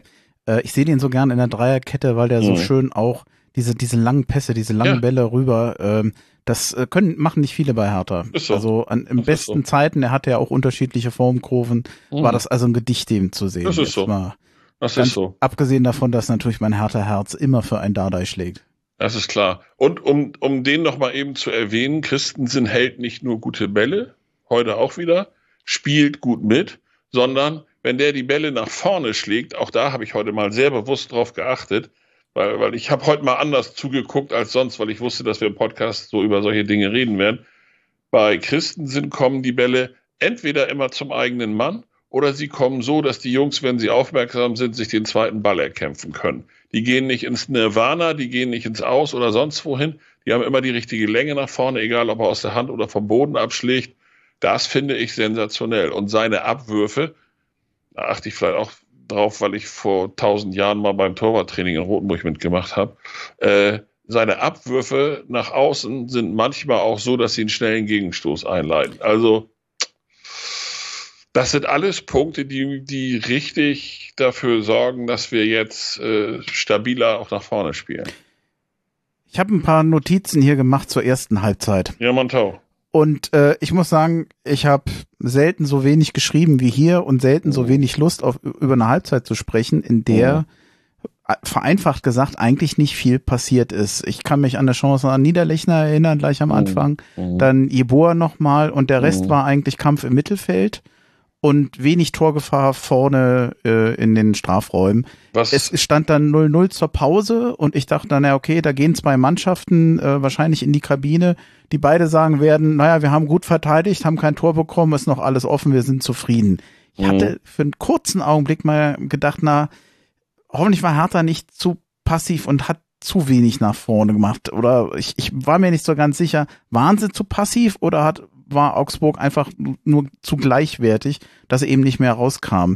Sage ich, sage ich gerne was zu. Ich will nur mhm. eine Sache noch eben erwähnen. Neunte Minute, ich habe mich aufgeschrieben, Freistoß von Platte, schießt er direkt aufs Tor, ist eine bessere Rückgabe. Ganz schwach. Das war eigentlich eine tolle Möglichkeit mhm. von der Position her und den vergeigt er gnadenlos. Ich finde es richtig, dass er im Sommer geht, um das bei der Gelegenheit mal loszuwerden. Äh, es gab Zeiten, da konnte er das ja mal gut. Ja, das konnte er besser. Ähm, mir hat sehr gut gefallen, dass unsere Jungs im Mittelfeld sehr energisch draufgegangen sind, haben dem, dem FC Augsburg wenig, wenig Raum zur eigenen Entfaltung gelassen. Das war gut. Augsburg war dann aber auch seinerseits sehr darauf bedacht, keine, keine Konter zu kassieren. So, hm. Sie waren sehr gleichwertig. Äh, Augsburg war vielleicht zu gleichwertig, weil beide weil beide starke Umschaltmannschaften sind und damit ihre Torchancen kreieren. Die Augsburger mit ihren schnellen Leuten vorne ja auch, ja sowieso. Und äh, es haben sich beide ziemlich neutralisiert. Es war, ich habe mir aufgeschrieben, es ist im Grunde genommen in der ersten Halbzeit das gewesen, was man wohl ein zähes Spiel nennen, nennen würde. Beide waren sehr aufmerksam in der Defensive, zwei, viele Zweikämpfe im, im Mittelfeld. Es, es, es, gab ja praktisch keine Ballstaffetten wo sich einer von beiden Seiten mal bis nach vorne durchkombiniert hat. Das hat ja gar nicht stattgefunden. Das ist ja auch, glaube ich, deine, deine Wahrnehmung. Ja, also für einen neutralen Zuschauer der erste Halbzeit, wenn mich jemand gefragt hätte, hätte ich gesagt, das war nix. Also ich fand's, ich fand's als Hertha-Fan spannend, weil ich immer Mhm. dachte, na, passiert irgendwas. Mhm. Aber äh, das war kein, keine, keine gute Unterhaltung. Der Sky-Kollege hat von einem Abnutzungskampf gesprochen. Das ist natürlich etwas, was man in diesen Zeiten des Krieges vielleicht äh, verbal anders lösen sollte. Aber im Grunde genommen hat er recht. Sie, sie haben sich beide in den Zweikämpfen behagt, ohne die Grenze zur Unfairness zu überschreiten. Dadurch hatte der Schiri auch eigentlich nicht viel Probleme mit dem Spiel. Äh, was ich so gedacht habe, war, ich habe dann die Zwischenergebnisse immer auf, auf, den, auf dem Handy verfolgt und habe gedacht, ey, jetzt spielen die alle für uns, jetzt müssen wir mal ein Tor machen, damit wir hier die drei Punkte einfahren. Und dann kam ja noch dieser, dieser kleine Knaller von Jessica Gankam, hast du, glaube ich, eben ja schon erwähnt. Der hätte auch drin sein können, wenn er präziser schießt. Aber ansonsten, Augsburg hatte eigentlich null Chancen in der ersten Halbzeit. Ja, also es war, ich, ja, Keine richtigen jedenfalls. Also, war, war nicht, aber auf beiden Seiten nichts Mhm. Großes. Ähm, dann kommen wir, in die, kommen wir in die zweite Halbzeit. Du hast ja schon gesagt, äh, die, die Gegner spielten so alle ein bisschen für Hertha. Mhm. Und ähm, ich weiß gar nicht, ich hatte auch irgendwo zwischendurch in der Pause was getweetet, so sinngemäß, naja, eigentlich muss Hertha kommen, jetzt muss mehr kommen. Denn Mhm. äh, du musst so, ein- äh, egal wie es ausgeht, aber Hauptsache sie gewinnen. Mhm. Ähm, wann willst du sonst noch Punkte machen? So stark waren die Augsburger ja nicht. Und zu meiner Überraschung und auch so ein bisschen, mh, da habe ich mich sogar fast ein bisschen erschrocken, kam, wie ich den Eindruck hatte, in den ersten Minuten Augsburg sehr Mhm. aktiv aus der Kabine. Mhm. Äh, Hertha mit wenig Ballbesitz und ich dachte, oh, das geht jetzt aber in die falsche Richtung. Das hätte ich gerne an, andersrum. 48. Minute hatten die noch ein, äh, die, die Augsburger noch eine gute, gute Chance von Berischer. Da hat, war Rochel mit, noch mit der Grätsche dazwischen. Mhm. Das wäre gefährlich Mhm. gewesen. Hat er gut verteidigt. Mhm. Überhaupt, äh, wir haben zu Null gespielt. Ich glaube, wir dürfen nachher nochmal irgendwann doch die Verteidigung von Hertha loben. Äh, Auf jeden Fall. Sogar alle drei Kommt Spieler. noch. Die Notiz kommt noch. Die habe ich Ja, hier stehen. äh, dann äh, 57. nochmal ein Schuss von Chigerci, der kam gut, hat der Keeper aber Mhm. auch gut gehalten. Mhm. Und dann, äh, äh, wir hatten ja ein Wetter in Berlin, das war, glaube ich, je mehr es, je dichter der Schnee wurde, Desto besser wurde besser Hertha. wurde Hertha in Ja. diesem. Bevor, Also- wir da, bevor wir dazu, be, ja, ja, alles richtig. Be, bevor wir dazu kommen, würde ich gerne mal eben äh, äh, eine Bemerkung zu den zehn Minuten nach der Pause und zu, zu beiden Trainern damit machen. Gerne. Erstens, äh, Sandro Schwarz wird ja immer gerne dafür kritisiert, dass er zu spät wechselt und dann äh, in, in Dortmund vier Leute auf Mal und diesen ganzen Kram. Ich finde, heute hat er es genau genial gemacht. Jessic hatte nicht seinen besten Tag und er hat zur Halbzeit Dodi gebracht. Ich meine, ist doch schon genial genug, dass Hertha einen Dodi Luki Bacchio, also seinen Rekordtorschützen in dieser Saison, noch auf der Bank hat und er kann ihn zur Pause bringen. Und er hat ihn zur Pause gebracht und das hat Herthas Spiel ungemein belebt. Ja. Die andere Seite ist, du hast völlig recht, in den, in den zehn Minuten so, viel mehr war es dann aber auch nicht. Nach der Pause kam Augsburg richtig mit Dampf aus der Pause. Das wundert mich nicht, weil ich hatte, ich weiß nicht, ob du das noch gelesen hast, ich hatte dir noch geschrieben vorhin, äh, kleiner Bonbon für, für die ganze Geschichte heute. Ich kenne den Enrico Maaßen aus seiner Zeit bei Drochtersen Assel, als er hier die, die äh, Regionalligamannschaft trainiert hat. Wir haben in den, in den Sommervorbereitungen immer ein, zwei Mal gegen Drochtersen Assel bei irgendwelchen Pokalwochen gespielt und auch im, im Pokal mal. Ich, ich kenne den also sozusagen. Der hat hier einen Riesennamen und nicht wenige hier sagen, das war klar, dass er irgendwann in der Bundesliga äh, landen wird. Und er ist ein richtig guter Motivator, dafür ist er bekannt. Und er wird die in der Pause richtig heiß gemacht haben. Und wenn Augsburg in diesen zehn Minuten sich eine bessere Chance kreiert und das erste Tor macht, hm, Denken wir lieber nicht dran. Nein, denken wir jetzt nicht dran. Aber also äh, mich hat es nicht gewundert, dass sie mit Schwung aus der Pause gekommen sind. Das ist für seine Truppen eigentlich immer typisch. Aber wir haben das gut überstanden, wir haben gut verteidigt und dann äh, kam der große Moment von Marco Richter. Ja, Freistoß wird geklärt. Und Richter hat dann irgendwann mal das gemacht, äh, was man manchmal macht, wenn man spielerisch nicht durchkommt. Man schießt einfach mal drauf. Und der hat richtig schön gepasst. Das hört sich für mich viel zu negativ an. Man Ja? schießt einfach mal drauf. Nee, das ist ganz anders. Weil ich das auch hier auf unteren Ebenen immer kritisiere und ich auch das bei Hertha immer kritisiere. Es wird viel zu wenig das Stilmittel des Distanzschusses genutzt. Gerade in so Spielen wie heute, wo sich beide Mannschaften fast im Mittelfeld neutralisieren. Wird, wird, die können alle im Training, hauen die alle aus 20 Metern die Dinger in Winkel. Und Dardai hat es ja neulich dankenswerterweise gegen Gladbach vorgemacht. Die können alle richtig schießen. Und bei so einem Wetter wie heute, das hat der Sky-Kommentator auch noch gesagt, ja, ist ja mal richtig mal einen drauf zu funden. Sigerci hatte das vorher, glaube ich, auch schon mal gemacht. Äh, und das Ding von Marco Richter, der tupft ja auch noch so, so 30, 40 Zentimeter vor der, der Linie Der setzt auf. nochmal auf, ja, der war ganz un, der war ganz Das ein, ich bin mal etwas derber, das ist ein ganz beschissener Ball für einen Torwart, sowas zu halten. Klar kann man den halten, aber er hatte einfach auch genug Wumms. Und das war einfach ein richtig geiles Tor aus der Entfernung, 25 Meter oder was weiß ich. Tagesspiel hat, glaube ich, 25 Meter geschrieben. Äh, das war, und er war super platziert. Und ich finde, dieses Stilmittel, klar kann man sagen, naja, die kommen so nicht durch, denn dann hauen sie einfach mal so drauf. Äh, ja, kann man so sehen. Man kann aber auch sagen, sie nutzen, sie nutzen das Mittel des Distanzschusses gerade bei so einem Wetter dann mal, um dann auch solche Tore zu erzielen. Ach, um Gottes Willen, das war von mir gar nicht negativ gemeint. Gut. Vor allem, vor allem, äh, es ist ja auch wirklich klug, dann mal zu schießen, weil Ja. jeder, der Fußball gespielt hat auf Rasen, ich Genau. habe es geliebt, bei Schnee zu spielen, immer Mhm. schon. Je höher der Schnee war, umso besser. Falls du mal geflogen bist, bist du nie hart aufgekommen. Wer auf Asche spielt, der kennt das noch.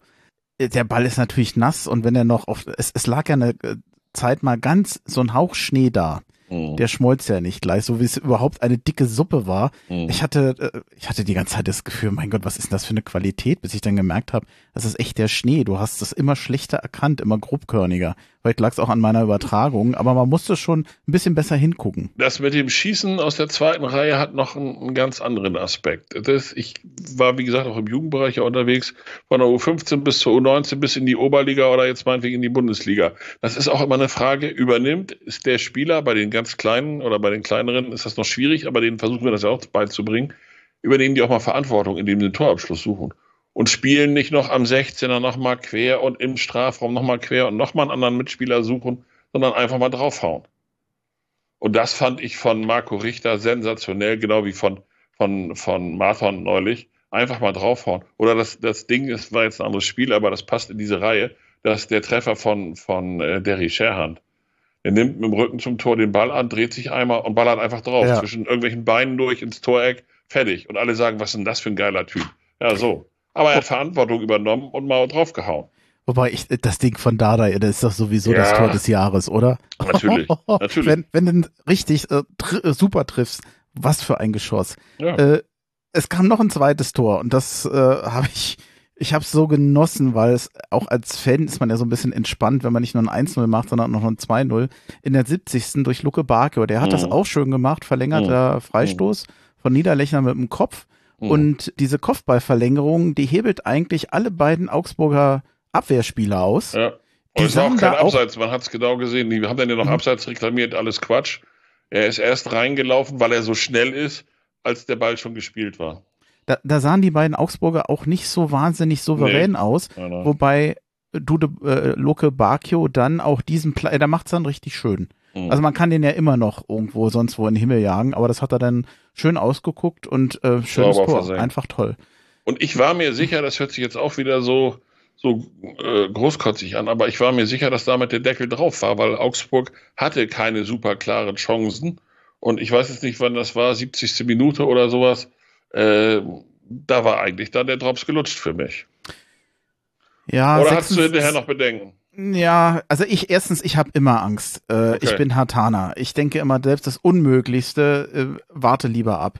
Ich habe eigentlich dieses Spiel dann nur noch, ich habe nur noch den den Schlusspfiff herbeigesehnt und dass sie einfach diesen Sieg retten. Da hatte vor allem Christensen noch mal richtig eine super Chance äh, vereitelt in der 89. Mhm. wäre der Anschlusstreffer gewesen.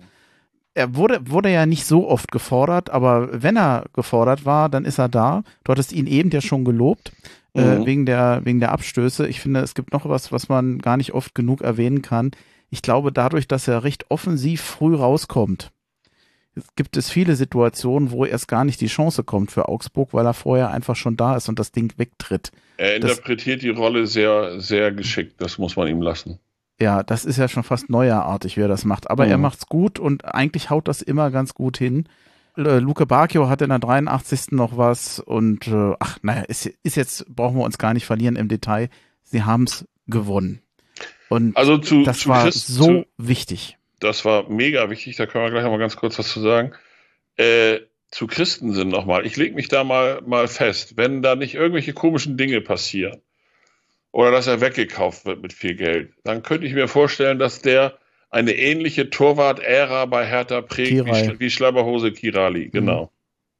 Ja. Das ist so. Also dem traue ich zu, dass der fünf, sechs, sieben Jahre oder so bei, bei Hertha eine richtig starke Rolle spielt als unser erster Torwart. Zumal ist, ist hart für die, für die Jungs, die nachkommen, aber das ist halt so, wenn du so einen Torwart hast, der immer noch jung ist und sich noch immer entwickeln kann. Ich, ich glaube, bei dem hat das was ausgelöst, dass er in den Relegationsspielen uns äh, mit die Liga gehalten hat. Und das macht mit so einem jungen Torwart was. Dann gewinnt er an Selbstbewusstsein und alle haben ihm auf die Schulter geklopft. Und ja, läuft gut. Ja, ich sehe den immer noch tanzend in Hamburg. Ja, ja das war stilprägend. Das, ja, ja, das war stilprägend. Der ist so schön positiv verrückt, den muss man eigentlich mögen. Ich meine, dass er jetzt äh, offensichtlich auch ein guter Torwart wird. Äh, ja, aber der ist auch jetzt schon Fanliebling, oder nicht? Ich denke ja. Würde also mich wundern, wenn es anders immer, ist. Wird immer mal so geschildert, dass er also bei den Fans schon jetzt ein ziemlich großes Standing hat. Es wird ja immer auf alle äh, Spieler gemeckert, hier und da, in den verschiedensten Facebook-Foren. Über Christensen habe ich nur ganz wenig und ganz selten mal was Negatives gelesen. Er ja, hat sich gut. einmal so ein komisches Ding gefangen. Ein Patzer hat er schon mal. Ja, gehabt, aber so, aber das ist alles. Also über die Saison gesehen hat er uns mehr Punkte gerettet als äh, verloren. Ja. Du hast es, ich glaube, eben schon erwähnt, Hertha mit 20 Punkten auf Platz 14. Am Sonntag können die Stuttgarter noch rankommen. Der Rest, ähm, Nö. Stuttgart hat ja gerade verloren gegen Schalke. Ach, ach so, stimmt. Scheiße. Ach, das also war das, das, Abendspiel? Ja, ja, ja, das war das ah, Abendspiel. Oh, danke nochmal, dann habe ich nicht richtig hingehört. Das, Entschuldige ist bitte. jetzt vorbei. Wir sind 14. Ja. nach diesem Spieltag. Ach so, nee, dann habe ich nicht aufgepasst. Morgen spielen noch Freiburg gegen Leverkusen und Bayern gegen Union. Ja, na, ich hatte nur gesehen, das sind noch die, na, äh, die anstehenden Spiele. Ich habe das automatisch auf den Sonntag dann mm, gedrückt. Mm, äh, mm. Nee, danke nochmal. äh, Schiedsrichter, Schiedsrichterleistung. Gut und unauffällig. Würde ich, genau, damit ist, glaube ich, fast alles gesagt. Äh, schlechtes Spiel, du hast Ngankamp schon erwähnt. Ich, das war eigentlich mir, mir fiel es schwer, heute die besten Spieler bei Hertha zu nennen, aber ein Gankam ragte tatsächlich ein bisschen raus. Der hatte einfach einen schlechten Tag. Der hat einen schlechten Tag gehabt. Bei ja. Niederlechner, ähm, ich finde ja ein Gankam und Niederlechner beide fleißig vorne, schon äh, als erste Verteidigungslinie, da machen mhm. die echt viel. Mhm. Niederlechner hatte, glaube ich, auch zwei ganz ordentliche Chancen. Bei ja. einem hat er den ja. Ball sich nicht so richtig gut vorlegen können, da war die mhm. Körperhaltung so komisch beim Schuss. Mhm. So, das sah ein bisschen ungelenk aus äh, Chigachi und Toussaint hast du auch schon erwähnt, wären für mich nochmal auch so Typen, eine ne Achse, eine Säule des Teams. 12,1 und 12,09 Kilometer Laufleistung mm, sind die beiden Spieler mit der überragend. meisten Laufleistung. Finde ich überragend, ja. Äh, und ähm, man kann zu Orimovic, Kempf und Rochel ja manchmal stehen, wie man will, aber äh, Kempf und Rochel beste Zweikampfwerte bei Hertha BSC. Mhm. Sowas alleine würde ich es jetzt nicht festmachen, aber ich finde, die haben wirklich gute, solide Partie gemacht. Mhm. Alleine schon deswegen, weil wir kein Gegentor bekommen haben. Und ich würde eigentlich den Marco Richter auch ganz gerne nochmal mhm. erwähnen. Mhm. Nicht nur wegen des Tors, sondern weil er insgesamt sehr fleißig und sehr er hat viel gerackert, hatte ich den Eindruck. Also die Dreierkette hinten hat mir außerordentlich gut gefallen. Da würde ich jetzt gar keinen rausheben hm. oder abstreichen. Sie haben alle sehr konsequent und kompakt in, in, in den Zweikämpfen gestanden. Da ist nicht viel angebrannt und dann sind die Augsburger dann auch irgendwann resigniert, weil sie gemerkt haben, da kommen wir heute gar nicht durch. Ein Spieler des Spiels hat es für mich nicht gegeben. Klar sind die beiden Torschützen immer, immer top. Äh, also Richter und, und Luke Bacchio mit ihren, ihren Toren so, äh, alles, alles in Ordnung. Aber der wichtigste Mannschaftsteil war für mich heute das Mittelfeld. Also äh, mit, den, mit den Außenspielern, ne? Richter, Serda ist ein bisschen untergegangen, aber Toussaint und, und äh, Sierci, das war schon überragend, was die Jungs da zu, zusammen leisten. Und man hat auch gesehen, wie sie harmonieren, wie sie sich absprechen. Mal geht der, also sie spielen ja, das ist ja so eine Mischung. Das ist jetzt, das ist jetzt schon wieder Fußballphilosophie, aber ich sag's trotzdem mal. Sie spielen manchmal eine Doppelsechs, manchmal spielen sie aber auch eine klare Aufteilung Sechser, Achter, wobei dann Sierci der defensivere Sechser und Toussaint der offensivere Achter ist, weil einen richtigen Zehner haben wir nicht. So, also äh, Serda ist es nicht Äh, ob das vielleicht nochmal ein anderer werden könnte, weiß ich nicht. Äh, aber wir haben keinen richtigen Zehner, sondern das ist eine Gemeinschaftsleistung, die Spieleröffnung durch die Innenverteidiger und dann wie Sierci und, und, und Toussaint das Mittelfeld äh, dirigieren, die Außenleute einsetzen. Das war heute, das hat mir gefallen, das war solide. Du hast es eben schon recht deutlich gesagt, aber war es für dich wirklich ein verdienter Sieg, wenn ich mir jetzt rein die Statistik angucke? Dann war das ein verhältnismäßig ausgeglichenes Spiel. Ja, aber äh, du hast ja sicherlich irgendwo ein Phrasenschwein. Mhm. Ich schicke dir denn mal die 5 Euro Statistik dafür. ist nicht immer alles. Nein, nein, nein. Fußball ist ein Ergebnissport, Andreas. Mhm. Das ist, das lernt man in der ersten Kreisklasse schon. Du kannst Scheiße spielen. Wenn du 1-0 gewinnst, ist das eigentlich verdient, weil du hast das Tor gemacht. Mhm. Hertha hatte, also andersrum, Hertha hatte in der zweiten Halbzeit mehr klare Chancen, hat vielleicht vier, fünf Situationen gehabt, wo sie ein Tor erzielen konnten und zwei haben sie gemacht. Augsburg hatte über die ganzen 90 Minuten ein oder zwei Situationen, wo sie ein Tor hätten machen können und haben keins gemacht. Hm. Und dann ist es verdient. Und ah.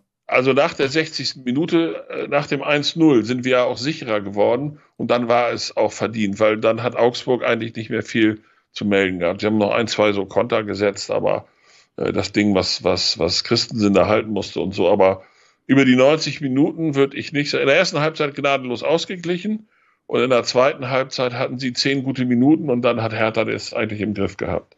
Ja, eigentlich haben sie, haben sie sich mit in ihrer stärksten Phase belohnt dass er eben auch die Tore gemacht hat und Richtig. Augsburg hat es nicht gemacht. Und dann ja. kann man natürlich auch sagen, ja. naja, dann, dann ist es auch verdient. Ja. Also es war jetzt nicht 70 zu 30 äh, Ballbesitz oder, oder 10 zu 2 Torschüsse oder sowas, nein. Aber bei den Chancen, bei den ganz klaren Chancen würde ich sagen, war es 5 zu 2 und wir haben aus den 5 eben 2 gemacht und die aus ihren 2-0. Ja. Wenn ich jetzt mir die nächsten drei Spiele angucke, am Sonntag gegen Bayer Leverkusen, dann eine Woche später zu Hause gegen Mainz und dann am 18.03. in Hoffenheim. Das wird nochmal viel Exilhataner interessieren, die im Süden sind. Das ist ja für, aus vielen Ecken ganz gut erreichbar, auch hier Unbedingt. aus dem Rhein-Main-Gebiet. Unbedingt, ja. Mmh, Fünf bis also sieben da, Punkte. Oh, das wäre jetzt die Frage gewesen. Ist das also im Moment setze ich ja sehr darauf, Hoffenheim ist äh, völlig im Moment Land unter. Die sind mhm. äh, absolut am, an einem Tiefpunkt gefühlt im Moment. Und die haben die Karte Trainerwechsel schon gezogen. Ja. Genau also, wie Stuttgart. Also die haben die Möglichkeit gar nicht mehr. Die müssen jetzt so zu Ende kicken, wie sie kicken. Und sie kicken gruselig. Also um das mal nacheinander abzuarbeiten. Ich, ich hoffe auf einen Punkt in Leverkusen. Ich glaube, dass wir zu Hause gegen Mainz gewinnen. Hm. Und wenn wir mit dem Schwung dann mal eine Serie starten, dann könnten wir auch mal ein zweites Spiel hintereinander gewinnen, indem wir auch in Hoffenheim gewinnen. Und mit fünf bis sieben Punkten stehen wir dann schon relativ gut da. Es geht ja nicht darum, dass wir noch einen einstelligen Tabellenplatz holen oder irgendeinen so Unsinn, sondern wenn wir am Ende der Saison 33 bis 35 Punkte haben und den, den Relegationsplatz vermeiden, dann ist alles gut und dann können wir mit Sandro nächste Saison mal ein bisschen weiter nach oben gucken. Ja. Also gegen Leverkusen muss ich ganz ehrlich sagen, rechne ich mir nicht viel aus. Leverkusen war immer schwer.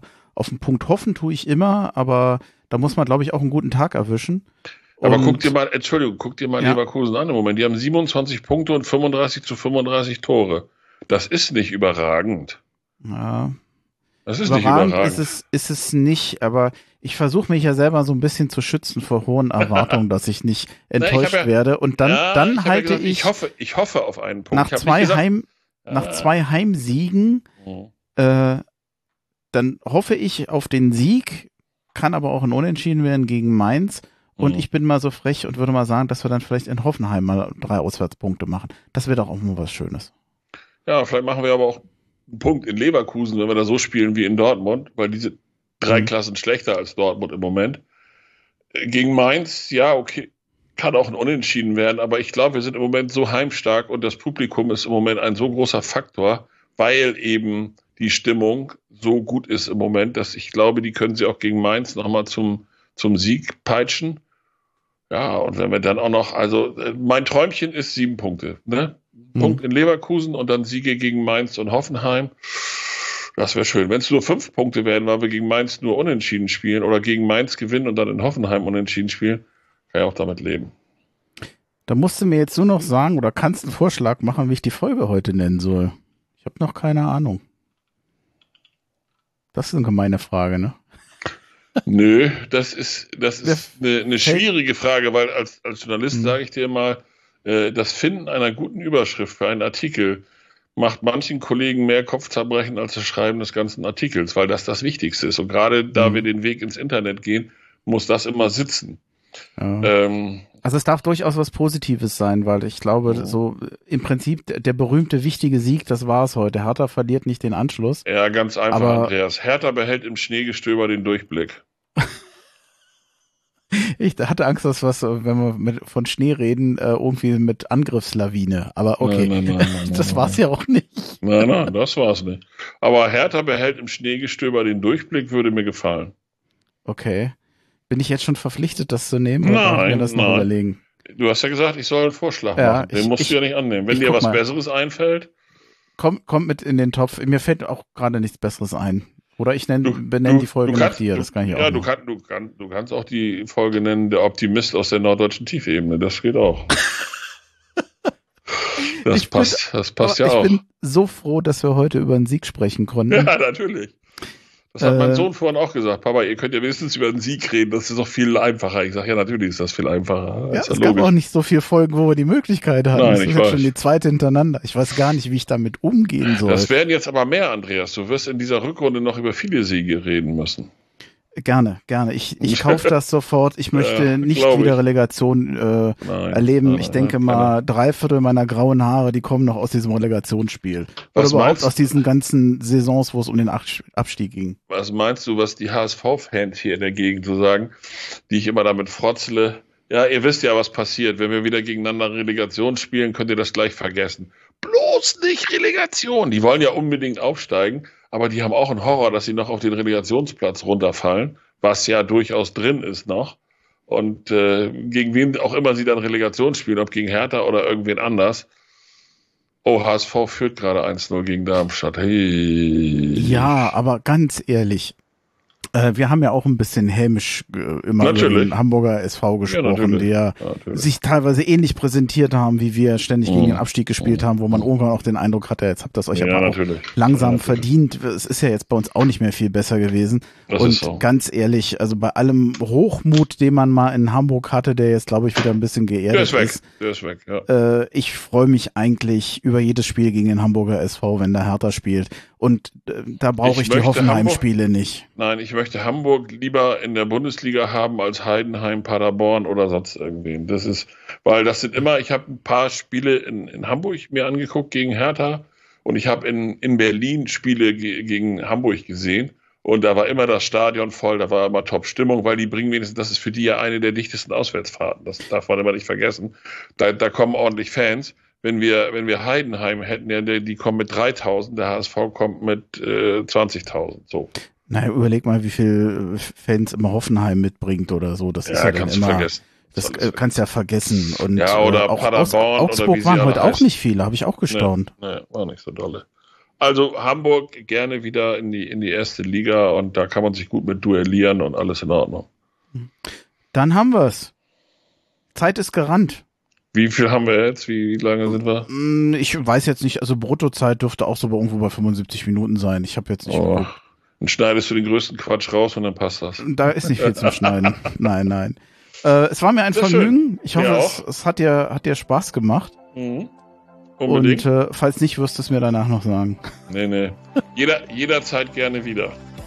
Ja, darauf komme ich zurück. Ich bedanke Alles mich klar. bei dir und sag einfach Hau he. Hau he.